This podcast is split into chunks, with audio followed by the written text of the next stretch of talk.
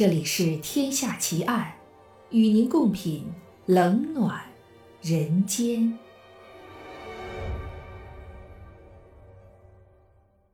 各位听友您好，我是暗夜无言。您现在收听到的是《天下奇案》，今天为您带来的案件是感冒药投毒杀人奇案。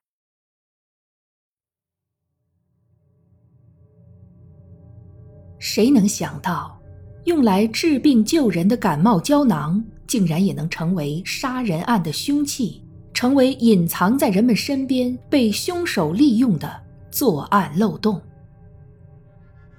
二十世纪八十年代，芝加哥发生了一起令人震惊的投毒案，案件造成七人死亡，制造的恐慌席卷了整个美国，这就是历史上著名的。泰诺投毒事件。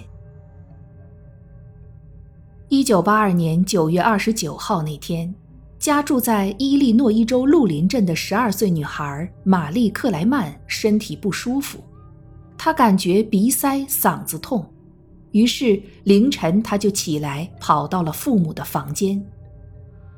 妈妈给她吃了一颗泰诺速效胶囊后，叮嘱她回房间好好休息。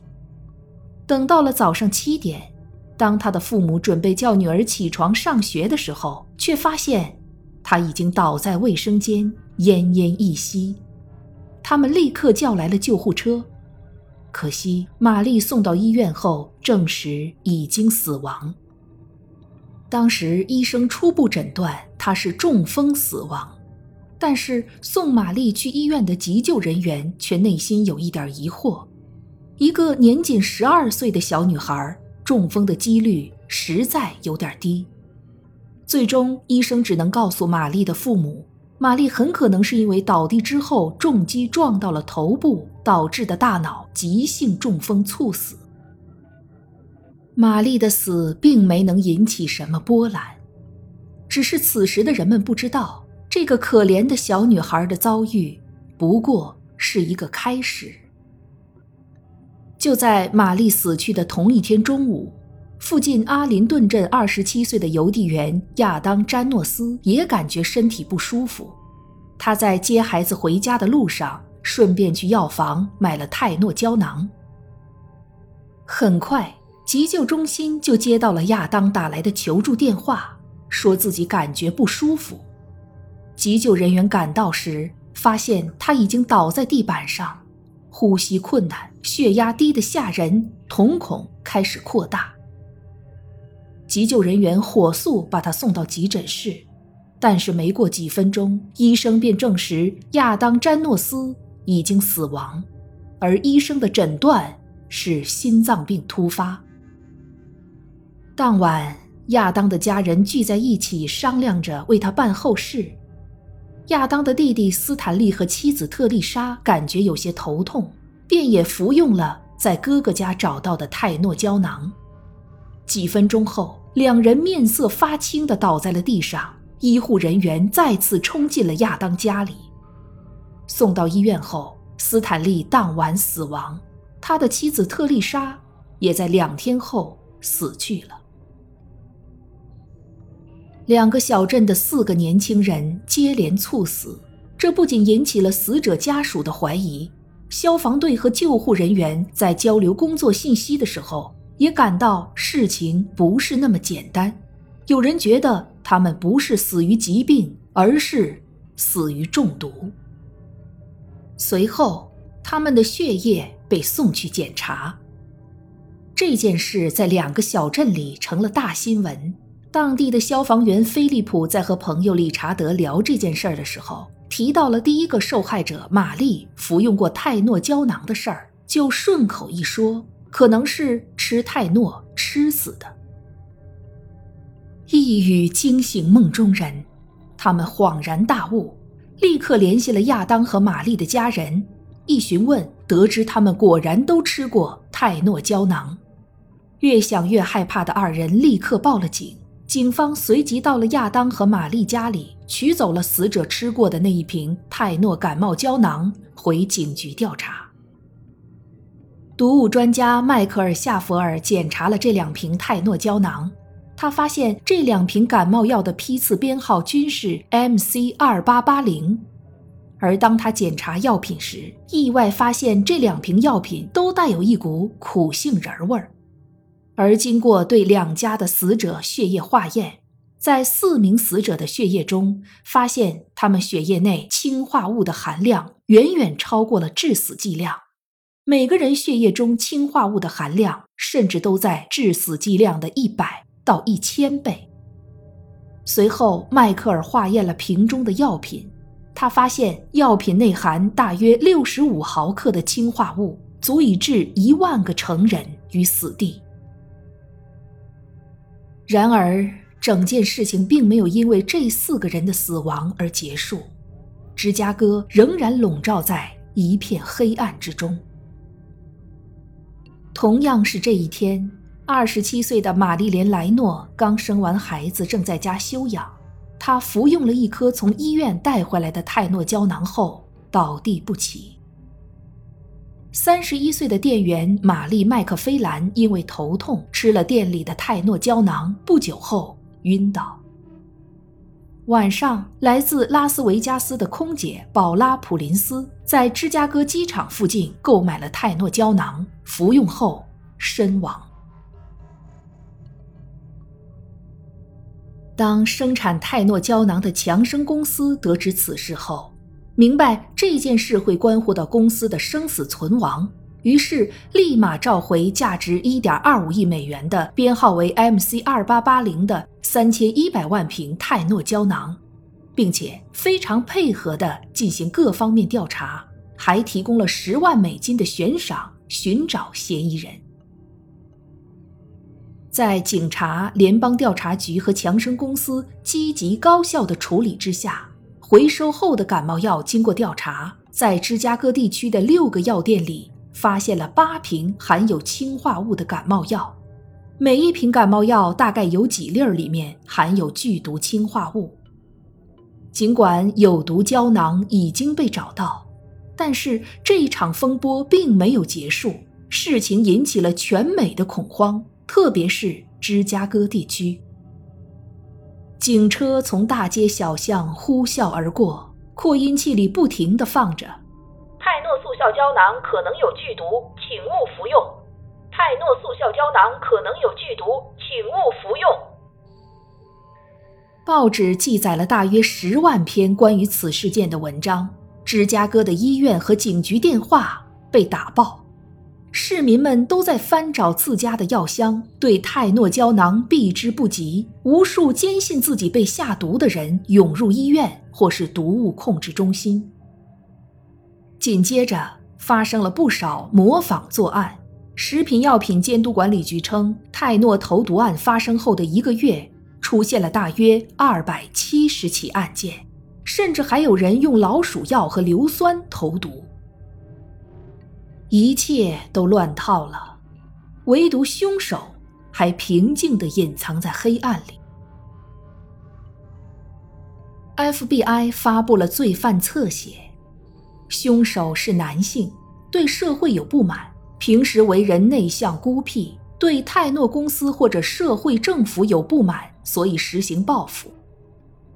由于可以接触到管制毒药氰化物。凶手应该有从事制药或者冶金等行业的嫌疑。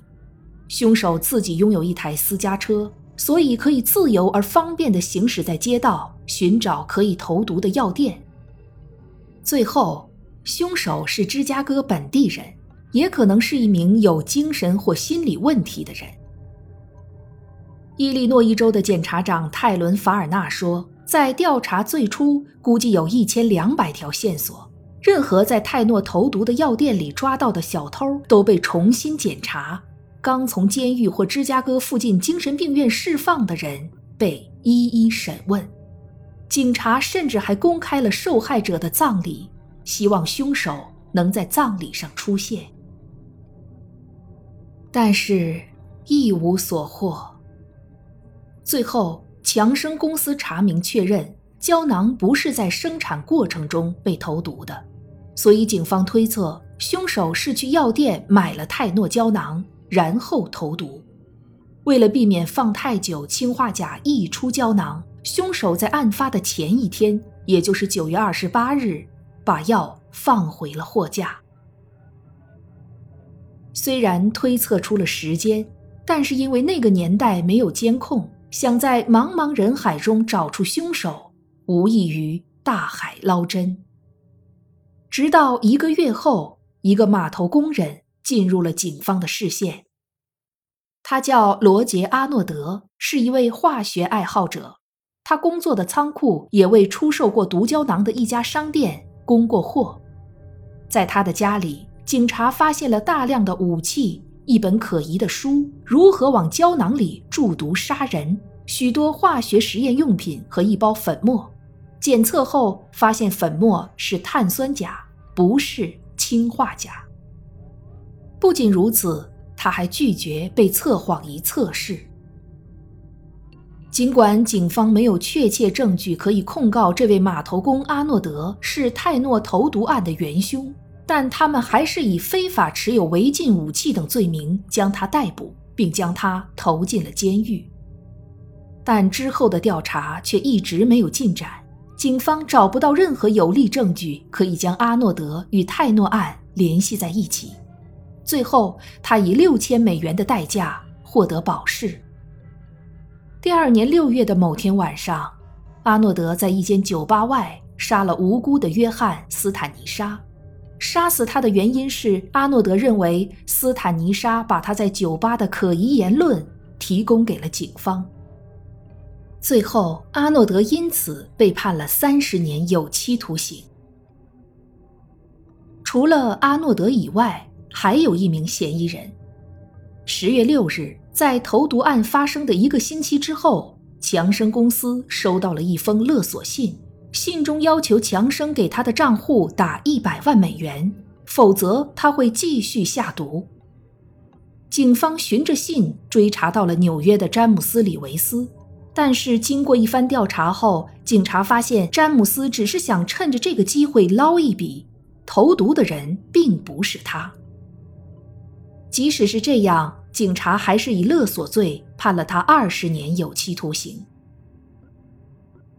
虽然凶手还是没有抓到，可泰诺投毒事件的影响却一直蔓延到了今天。在这件事情发生之前，所有食品药品的包装都很不安全，没有塑封，也没有安全提示标语。就是这样，才让凶手找到了可乘之机。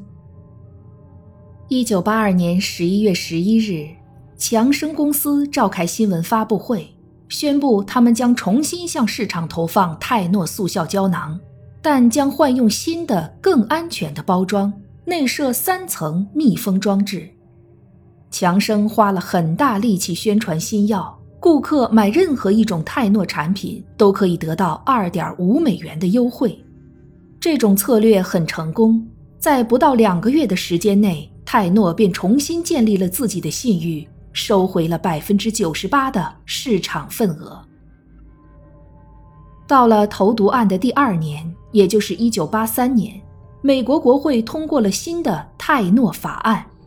法案规定，恶意污染公共消费品被视为危害国家安全，也在食品药品的包装安全上制定了严格的标准。要求所有药物必须加上瓶内膜或瓶盖外塑封膜等安全包装。这一法案的出现，给了人们更多的安全保障。我们吃药之前不用再担心吃的药是否被人动过手脚，因为我们都一眼就能看出来。时至今日，虽然泰诺投毒案的凶手仍然是个谜。但是大家早就已经开始淡忘这件惊心动魄的投毒案了。药品从包装简陋到包装密封安全，算是一个变革的过程，而所有的改变都要付出代价。只不过这个代价实在是太过沉重了。